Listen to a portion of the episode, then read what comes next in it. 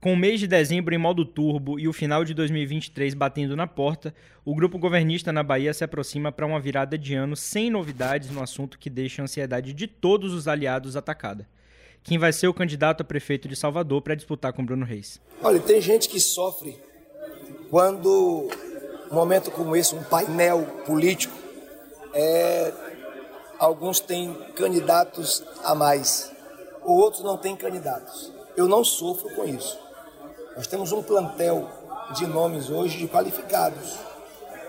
Seja o nome de Olívia, de Robson, do meu vice-governador Geraldo Júnior, ventilou-se no passado o nome de Antônio Brito, e Brito está fazendo opção por um outro movimento. A própria Liz tem um nome natural, portanto eu não, não recebi nenhuma comunicação de nenhum partido. Inclusive o presidente do MDB, o Futuca, é, não me registrou nada. Encarado por muitos como um processo que vem sendo empurrado com a barriga por Jerônimo Rodrigues, a situação específica de Salvador dentro da base governista ganhou novos contornos e ajudou a esquentar a panela de pressão depois de declarações que praticamente colocam o petista contra a parede. Eu estou fazendo um desenho com muita tranquilidade, não é qualquer decisão, não é chegar ali na sorveteria da Ribeira e dizer assim, eu quero, quero um de cajá, não, não é assim. Nós estamos fazendo isso com responsabilidade porque o nome escolhido será um nome amparado por todos os partidos. Será um nome que a sociedade saberá que nós, quando indicamos nome, nós indicamos para concorrer duas frentes: a eleitoral e a política. Às vezes a gente ganha na política e perde no eleitoral. Às vezes a gente ganha nas duas. E eu quero ganhar nas duas. Então nós vamos fazer uma disputa séria. Então, para uma disputa séria, como um município importante como Salvador, não é por qualquer tipo de palavra que vá pressionar a gente a tomar decisão. É uma decisão firme. Partiu de um cacique do MDB um recado para acelerar o processo, incluindo uma ironia. O partido dos Vieira Lima retiraria o nome de Geraldo Júnior e apoiaria o deputado Antônio Brito, do PSD, no pleito. A reação foi uma resposta contundente à fala do senador Otto Alencar, que voltou a reafirmar a pré-candidatura de Brito em Salvador. É nesse turbilhão que Jerônimo Rodrigues precisa puxar para si as rédeas do processo eleitoral de 2024 e arrefecer a crise instalada em seu grupo político. Para debater esses temas e outras questões, está no Alto Terceiro Turno, o podcast de política do Bahia Notícias. Começa agora o Terceiro Turno. Um bate-papo sobre a política da Bahia e do Brasil.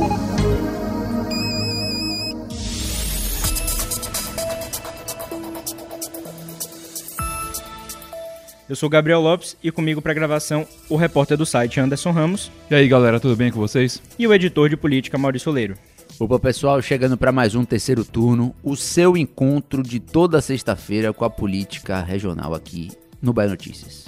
Pois é, meus queridos amigos, queridos colegas, aquele paradeiro que a gente vinha sentindo no cenário político deu uma mudada de figura ao longo dessa semana.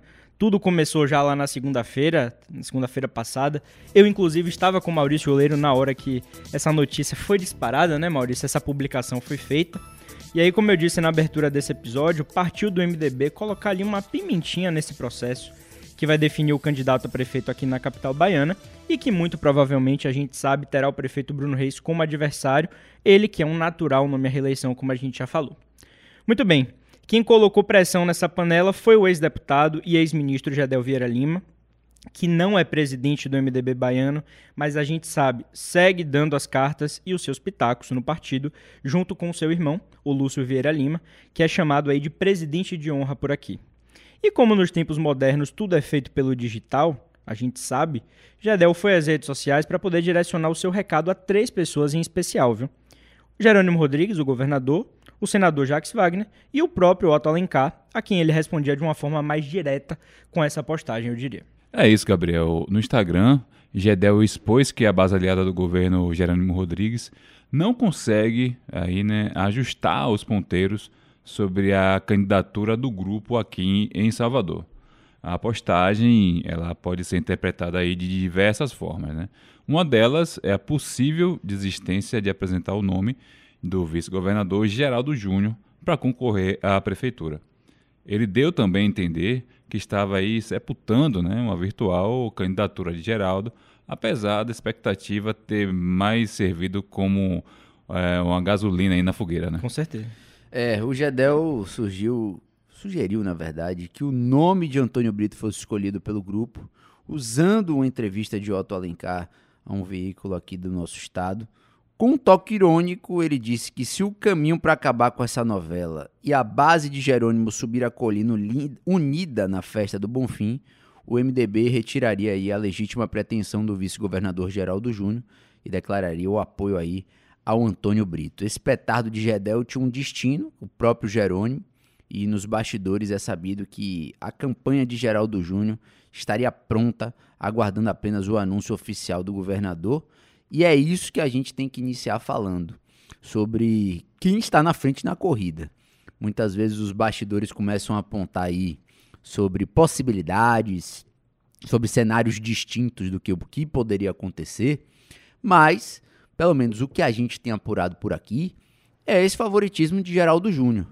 E a demora no anúncio seria justamente um dos pontos que teria causado irritação em Gedel, feito aí essa postagem, feito isso, aí sua crítica, mas eu acho que muito mais num tom de ironia, num tom muito mais de contraponto, de tentar cutucar o próprio governador Jerônimo Rodrigues, do que propriamente em assumir aí esse movimento de desistência da candidatura de Geraldo. Ele sabe como é que funciona os bastidores, mas eu acho que a gente tem que partir desse, desse start com relação ao favorito. Maurício, eu acho que a gente pode dizer que é unânime, porque a gente tem escutado diversos atores nesse processo político, e essa demora de Jerônimo em decidir tem sim irritado os aliados.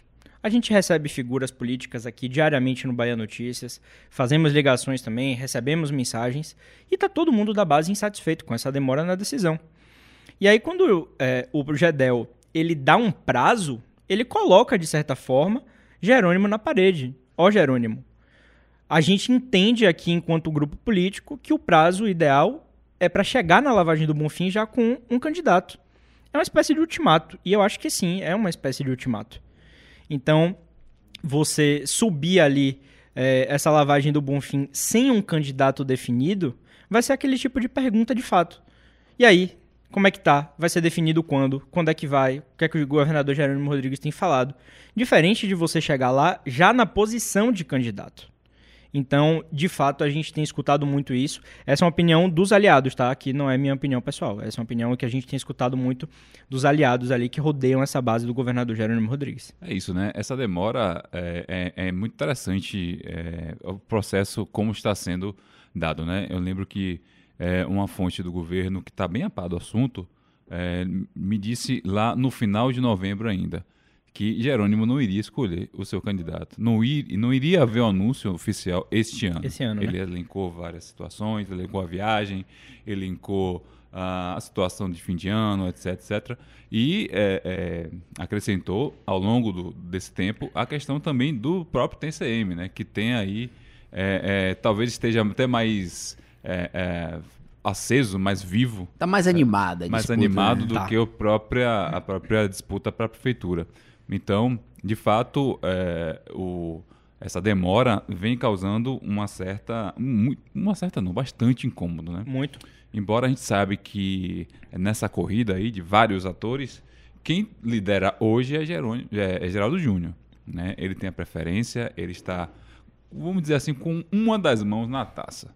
Né? É, é, ele deve ser o candidato, mas tem outros nomes que ainda estão na jogada. E é interessante que essa indecisão é, causou até a- o retorno de uma figura que até então não era dado como candidato, que era o o, o, Rui Costa, né? É, Sim. Essa decisão rolou, né? Isso, né? Devido também ao contexto político nacional, né? De ele ser rifado da, do- da Casa Civil, dele ir para a Petrobras, enfim. A gente já discutiu isso aqui, mas isso é um reflexo, né? Não deixa de ser um reflexo dessa indecisão aqui em Salvador. Então, nessa semana, Jerônimo é, falou sobre isso, né? Sobre essa possibilidade de Rui Costa ser é, o candidato, descartou mas ele falou de vários outros candidatos, né? E, e com isso com o vice-governador do lado, né? Citou o nome de do próprio Robinson, de Lídice, de Olívia. Então colocou todo mundo no bolo. O próprio Antônio Brito O próprio Antônio Brito, né? É, que ele colocou e tirou. A gente vai falar um pouquinho mais na disse frente. que o foco dele é outro. É, a gente vai falar um pouco dele mais na frente. Então, é, esse, esse jogo é, que tem sido feito tem, tem, tem desanimado. Né? É, eu vi também dessa mesma fonte que é, o Geraldo tem um, um, uma resistência muito grande da militância de esquerda, né? da militância mais, é, é, mais fanática, vamos dizer assim, do PT. Né? Me desculpe aí o, o, o jargão. Mas ele, ele, fez uma analogia interessante, que boa parte dos votos de Olivia Santana na, na eleição passada foram de petistas insatisfeitos com a escolha de Denise. Uhum. Então, é, Gerônimo já partiria desse ponto de partir desse, da, desse ponto é, com menos esses votos, né, que iria se repetir. Uhum. E lembro que Maurício até fez uma matéria referente ao, a, a uma candidatura do PSOL, que essa candidatura do pessoal, mesmo que não seja competitiva, mas poderia sim ter um, um, Dissipar, um, né? um número, é, uma, uma, um desempenho histórico nessa eleição de Salvador. Uhum. Né? Um desgaste, que, né? É, aquela a militância mais orgânica não votaria de jeito nenhum Gerardo Júnior. Uhum e iria para alguém de que fosse mais alinhado né, nesse campo de esquerda. Então, é, é, essa demora tem causado também isso, né? além do desgaste que a gente sabe que vai ter natural lá na frente, tem causado desgaste aqui agora também. É, a gente sabe que os motivos, e ao meu ver também, são relevantes e são de fato é, muito compreensíveis quando a gente começa a olhar para essa análise um pouco mais macro de todo o processo levando em conta também esses marcos, os momentos específicos da candidatura. Quando você começa a olhar para um ano de eleição e já coloca ali o final do, do ano chegando, e ali o, a data do Senhor do Bonfim já agendada, e a gente não tem uma definição. O Senhor do Bonfim, para quem não conhece, para quem não sabe, para quem nunca foi em um ano eleitoral, é como se fosse o desfile ali dos candidatos você vai sentir o termômetro, você vai sentir o calor do pessoal. É quase que uma briga de bonde, né? Você vai colocando um lado contra o outro, ver quem tem mais gente, quem tem mais força, quem mais a população se anima. E de fato, acho que você deixar para a última hora, deixar um pouco mais para frente uma decisão que pode passar por esses momentos, por esses pontos de partida de uma candidatura, é você perder também a adesão popular. É você dificultar que a sua candidatura fique conhecida de uma forma mais ampla pela cidade. Botar o bloco na rua, é, é você está perto do carnaval, né? É, você dificultar também o contato com a imprensa, com um nome que já tem ali o martelo batido, pelo menos com uma pré-candidatura. Você dificulta também a unidade. E outro ponto para mim, que é um dos principais pontos, é o constrangimento de quem muitas vezes ainda não teve o nome confirmado como pré-candidato.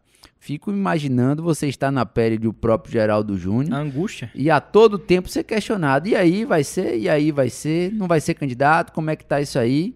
É um constrangimento. A imprensa, claro. de fato, por conta do tempo e do momento, pedirem esses questionamentos, o, político fica até um pouco acuado numa situação como essa. Mas eu acho que se esse bloco fosse arrumado ainda em 2023, a gente poderia ter e analisar de uma forma mais exitosa para 2024. Não acho de forma alguma que é uma antecipação de debate, pelo contrário, a gente está menos de um ano da eleição, então você precisa de fato colocar esse bloco na rua, porque já tem muita gente dizendo, né? Ah, mas o ano realmente começa efetivamente em Salvador e na Bahia depois do carnaval. Tudo bem. Mas eu acho tardia essa decisão para depois do carnaval. Lembrando que o carnaval ali vai acabar já na boca de março. A gente sabe que tem prazo de desincompatibilização para abril. Então é interessante que você já chegue com essa estrutura definida, né? pelo menos pré-arrumada. E como a gente já sabe, a gente já apurou e já trouxe também aqui no Bahia Notícias e está trazendo para vocês ouvintes agora, a pré-campanha de Geraldo Júnior está praticamente completa, está praticamente fechada, pronta. Tem uma estrutura logística já toda arrumada. Então, ainda que não seja Geraldo e que essa pré-arrumação não sirva para nada, que sirva para o outro candidato, se for Robson, se for Olivia, se for quem quer que seja, coloque o seu time em campo e possa ser visto, especialmente na lavagem do Bonfim. Aqui eu não estou tentando replicar nenhum discurso de político A, B ou C, mas eu acredito sim que o simbolismo do Bonfim é muito importante para você chegar no ano eleitoral já com candidato. Tem um fator muito importante que é, a oposição já sabe quem é que vai ser seu adversário, né? A outra, outro, outro lado já já já está com, com os trabalhos aí na rua. Confortável. Né? Já está confortável, todo mundo sabe quem é que vai enfrentar, que, que eles vão, vão tentar novamente continuar aí na, na prefeitura, né? Então, isso desabona, né? Quanto é, antes é, for anunciado, né, mais tempo de você trabalhar melhor e tira a dúvida da cabeça do eleitor. Né? Perfeito. Você não tem é, é, op opções. Né? Vai ser a, o grupo vai ser representado por X pessoa. Então você já matura aquela ideia. Né? Então, é, é, quanto antes nessa situação, a gente sabe que o debate tem sido antecipado, não é só aqui, é no Brasil inteiro. Né? Então, não é, seria nenhum exagero a gente ter esse, esse, essa confirmação já neste ano, para que no Bonfim, ou sei lá, e qual outra festa, é, eles já possam aí caminhar juntos. É, se depender de Gedel, enquanto a gente grava aqui, ele tá postando. Tá, tá postando, tá né, no Instagram. A gente e aí, me diga. Trazendo aqui uma foto escrito pressão. Eita. Pois é. Palavra ele, muito usada essa semana. É, ele disse que vez ou outra ouve e lê algumas declarações dele serem tomadas como pressão política. Por vezes diz que é mesmo, de fato é mesmo. E ele disse: da onde vem esse absurdo? Os democratas pressionam e são pressionados. E de fato, a gente vem percebendo uma pressão forte e eu acho que ela vai se intensificar também nessa reta final do ano também. Pois é, para a gente colocar o pé no acelerador aqui, logo depois dessa publicação de Gedel, Geraldo foi a público assegurar que ainda segue como pré-candidato, deu declarações na imprensa também. Acho que foi mais ali conter o sangramento né, provocado ali com essa declaração, ainda que com um caráter irônico é, de, de Gedel. Muita gente já estava rifando Geraldo desse processo, né? Então ele foi lá reafirmar que ele é candidato. O próprio Lúcio Vieira Lima, irmão do Gedel, reforçou também ali para meio que desdizer o que o irmão havia dito. Muita gente também ficou nessa coisa da interpretação, né? Mas a gente aqui no Bela Notícia interpretou de fato como um comentário irônico, a fim realmente de pressionar, de, de tentar acelerar esse processo por parte aí do ex-ministro. E aí, Anderson, Jerônimo também, é, a gente pode falar se ele acaba entrando nesse lugar de constrangimento né, como a gente começou falando com essa declaração de Gedel. E ele, na primeira oportunidade também, é claro, foi questionado sobre, a, é, sobre isso pela imprensa. Ele ressaltou que alguns têm sofrido muito durante esse período de debates para os nomes que vão ser escolhidos para a disputa em 2024, mas ele apontou que não sofre, viu? Ele garante que essas discussões aí não afetam ele dessa forma, porque o grupo tem um plantel de nomes muito qualificados, isso na, na declaração dele. Né? Ele disse que não é uma decisão qualquer, inclusive, não é chegar ali na sorveteria da Ribeira e pedir um sorvete de cajá, por exemplo, que ele disse que vai ter que ser um nome que a sociedade vai conhecer, que vai indicar e que vai poder validar esse nome aí. Então, Jerônimo acha que o processo está seguindo o rito que tem que seguir e não quer acelerar nesse sentido. É, chama atenção também essa declaração de Jerônimo que uh, os últimos movimentos que a gente tem visto é que ele tem dado muita atenção algumas cidades do interior, né? Em específico, Vitória da Conquista. Né? Sim, sim. E talvez a eleição de Vitória da Conquista tenha algo a ver com Salvador e com o, a indicação ao TCM. TCM, né? né? Então a gente tem que observar esses sinais com um pouco mais de, de atenção. Mas vamos lá, é, vou abrir uma aspa aqui de Jerônimo, que, que ele deu nesse, nesse, nessa coletiva que a gente foi. Ele disse o seguinte: fazemos uma disputa séria para um município importante como Salvador. Não estou com a cabeça apenas em Salvador, tem 417 municípios. Vocês da imprensa gostam de prefeito, de prefeita, mas também tenho a preocupação com a chapa. Tenho que me preocupar em eleger o prefeito e um bom time de vereadores. Pois é. Então, essa foi a declaração de Jerônimo, meio que ao dizer que a preocupação dele para 2024 é enorme, são muitos os municípios e que ele não está pensando apenas em Salvador, mas Salvador precisa de uma energia a mais dedicada, precisa de uma parcela de tempo que seja dedicada em especial. Não tem muito o que debater, Jerônimo. Então, o governador precisa de fato acelerar um pouquinho aí. Pois é, a gente acompanha também os bastidores e Sabe quando a gente vê uma bola que o zagueiro deixa e o goleiro também deixa? Basicamente teria sido isso que aconteceu. Jerônimo estaria esperando um ajuste interpartidário das pessoas que são dispostas a concorrer à prefeitura de Salvador. Esse ajuste não veio, todas as pré-pré-candidaturas foram mantidas. Me diga uma coisa, um é. ajuste espontâneo é, é o que ele esperava? Esperava pelo menos algum sinal, hum. algum mínimo movimento. Esse ajuste acabou não vindo. E os outros, esses pré-pré-candidatos, se assim a gente pode dizer, também esperavam uma puxada de rédea de Jerônimo, que também não veio, acabou deixando isso. Então foi aquele deixa que eu deixo. Deixou o lado de quem quer concorrer e deixou o lado de quem vai comandar.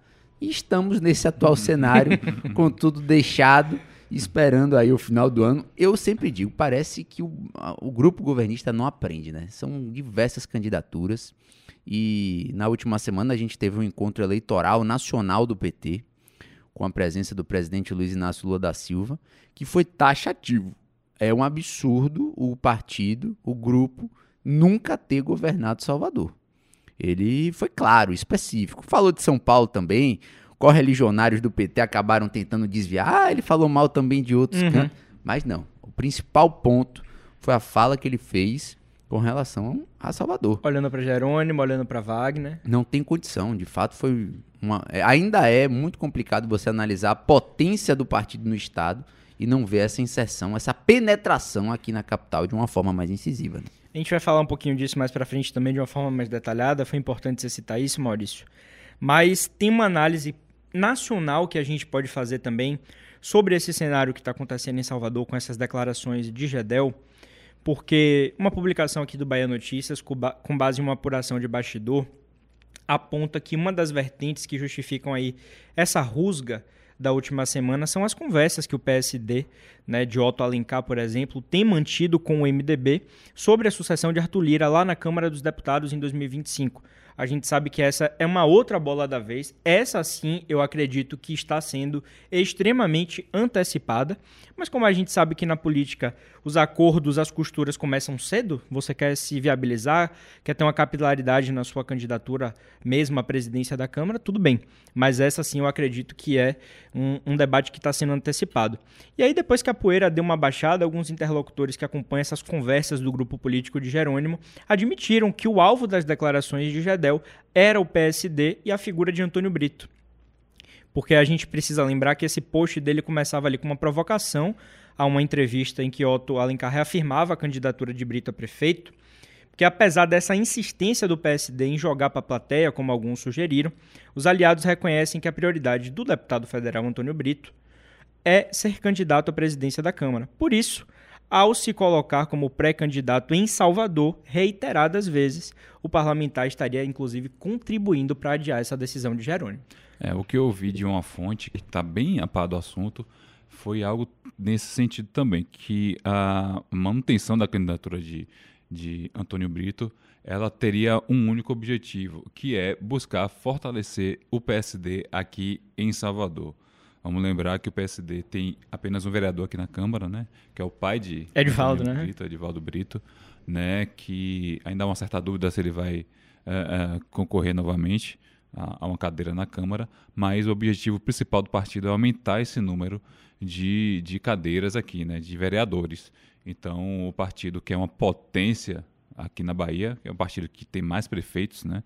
Apesar do avanço aí do, do- da ofensiva da Avante, O avanço de Avante. algumas saí- saídas aí nos últimos, nas últimas semanas, mas ainda é o partido que tem mais prefeitos, o partido que mais cresceu aí nas últimas eleições, mas em Salvador não tem essa inserção. Então é um partido que é, tem suas, é, suas convenções, estão bem adiantadas, inclusive, né? já debateram, já é, encaminharam o nome de, de, de Brito, né? que estão bem avançados nesse quesito, e eles de fato estão buscando isso, né? buscando uma maior inserção aqui em Salvador. E é, é, daqui, daqui para diante, é, não, não, não se espantem se é, Antônio Brito de fato é, é, anunciar a sua retirada, né? que é o que deve acontecer. A tendência é essa. E de fato ele está de olho lá em Brasília. Né? Vamos lembrar que Antônio Brito também já foi cotado para a prefeitura de Jequié também, né? que ele é de lá. É, primeiro conversou, começaram com as conversas nesse sentido, né? De Jequié, mas aí depois ele rapidamente descartou. descartou, veio para Salvador e tal. E depois a gente soube do, do- da, da intenção dele de, fato, né, de concorrer aí à, à presidência da Câmara. Então, é, é, tudo isso vem ne- nessa questão, né, nesse duplo foco né, que ele está. Né? Afinal, define o que, que é que você quer. Né? Você quer o quê? A Câmara, a Prefeitura, quer tudo? Então, acho que o, o, o, a- o pitaco de Gedel veio mais nesse sentido também. Pois é, e a grande questão também é saber como é que impactam as decisões e articulações que vêm de Brasília, né? E a gente sabe que isso vem de uma forma muito avassaladora, vem de cima para baixo, como se fosse uma marreta e arrasta o campo político para um determinado lado, arrasta o partido para determinada decisão. E como a gente divulgou aqui no Bahia Notícias, teria passado por esse encontro aí, né, de Baleia Rossi, o pedido de apoio na Câmara dos Deputados e que pode ter ainda uma, alguma pendência, uma rusga para essa manutenção da candidatura de Antônio Brito. A gente sabe que de fato Antônio Brito tem um desejo da presidência da Câmara, sabe da dificuldade que ele vai ter para realizar as costuras interpartidárias pensando nessa candidatura em 2025. E talvez por isso também ele fala: não vou retirar minha candidatura agora de Salvador, não. Deixa aí.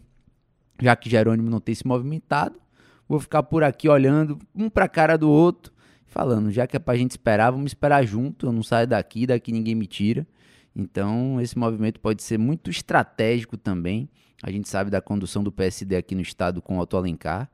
Então, bem provavelmente tem mais coisa atrás dessa cortina do que a gente pode imaginar. Será que se Jerônimo chamar o PSD, chamar Otto, chamar Antônio Brito e falar, pessoal, tira pré-candidatura, a gente vai apresentar o nome X aqui.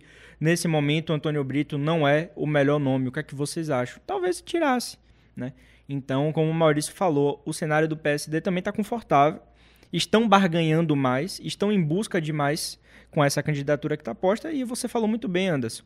Está é, tá fortalecendo o partido aqui em Salvador, que é uma coisa que precisa. O PSD é um monstro a nível estadual, tem diversas prefeituras, mas a penetração em Salvador ainda é baixa. Então, para eles, de fato, está muito confortável toda essa situação. E diante de tudo isso, eu acho que o vice-governador Geraldo Júnior ainda segue ligeiramente à frente nessa disputa aí de quem vai ser o candidato, mas falta de fato o governador bater o martelo e falar publicamente sobre o assunto para acabar de uma vez por todas com essa celeuma e com essa demora. E aí, por falar em estar à frente nesse processo de disputa de Geraldo, o outro nome que também é muito colocado fortemente aí nesse processo é o do petista Robinson Almeida, deputado estadual. Ele que também foi alvo de críticas ao longo dos últimos dias, nessa semana, porque Maurício estava falando aí sobre a sexta-feira passada que Brasília sediou a conferência eleitoral do PT. Diversos pré-candidatos a prefeitos estiveram presentes. E aí, na oportunidade, Lula falou sobre essa questão de Salvador e vejam vocês, Robinson não esteve presente nesse evento. Pois é, estava lá em Gramado, né, com a família. Acabou se justificando, acabou indicando aí a, agenda já estava marcada, a viagem e tudo mais. Só que eu acho que é um momento muito específico para você viajar, você buscando espaço ali a unhas e dentes, e você acabar fazendo uma viagem familiar Acho que cada um tem o seu critério e tem a sua prioridade. Sua prioridade. Mas se você se coloca tão forte assim, não sei até que ponto essa foi a melhor decisão. Ele indicou que vai participar da convenção aqui em Salvador, a última convenção partidária que vai acontecer nesse domingo lá na Assembleia Legislativa, convenção do PT.